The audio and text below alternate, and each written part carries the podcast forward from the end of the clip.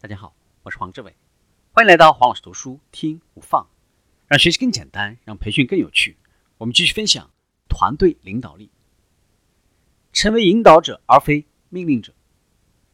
团队引导指的是成为变革推动者，并且帮助团队发展和提高绩效。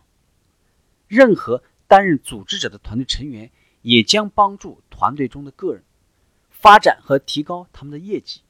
专注于推动个人为团队做出更大的贡献。引导者并不是为了解决问题，而是为了帮助成员拥有解决问题的手段和流程。一个好的引导者会考察团队合作的三个关键领域：什么、如何以及谁。首先，我们看什么指的是什么呢？指的是团队正在从事的工作，也就是团队的任务。如何指的是呢？完成任务的过程。谁指的是团队成员之间的关系和动力。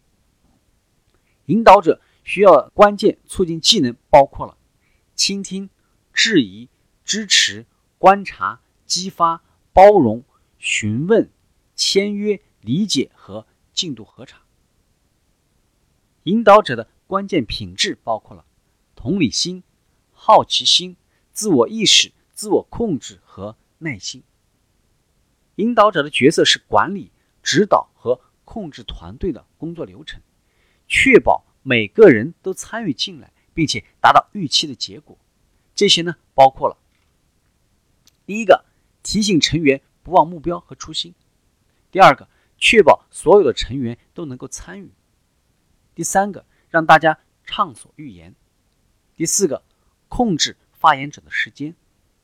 第五个，总结整个过程，并且达成一致。第六个，澄清误解。第七个，处理不恰当的行为和语言。第八个，控制时间。第九个，总结。第十个，如果时间允许，做一个简短的过程回顾。我们再来看如何有效的指导团队。指导的基本技能包括了倾听、询问。观察和反思，重构，也就是呢，以恰当的方式支持或者反对团队的设想，质疑、支持、给予反馈。我们说呢，有三种模式可以实现。第一种就是改进的 Grow 模型，我们可以借助改进的 Grow 模型来展开指导工作，它包含了愿景和承诺、目标、现实情况。关系、资源、选择和可能性。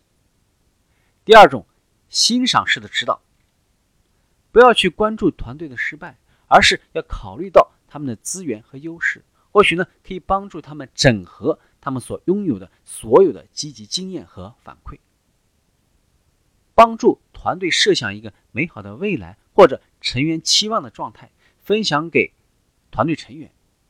让大家都能够憧憬这一美好未来，然后帮助成员制定他们需要采取的行动，以达到预期结果。最后，随时跟踪团队成员的目标进展情况。第三个，解决方案的强化指导，识别并且放大积极的变化，提出开放式问题，帮助团队成员进行反思，进而了解问题所在。明确没有问题时发生了什么，即使只有点滴的进步，也应该积极的鼓励大家，鼓励团队成员设想预期的成果。今天的分享就是这样，请关注黄老师读书，每周你都将收到我们推送的黄老师读书的文字版本，只需五分钟，学习很简单。我们下期见。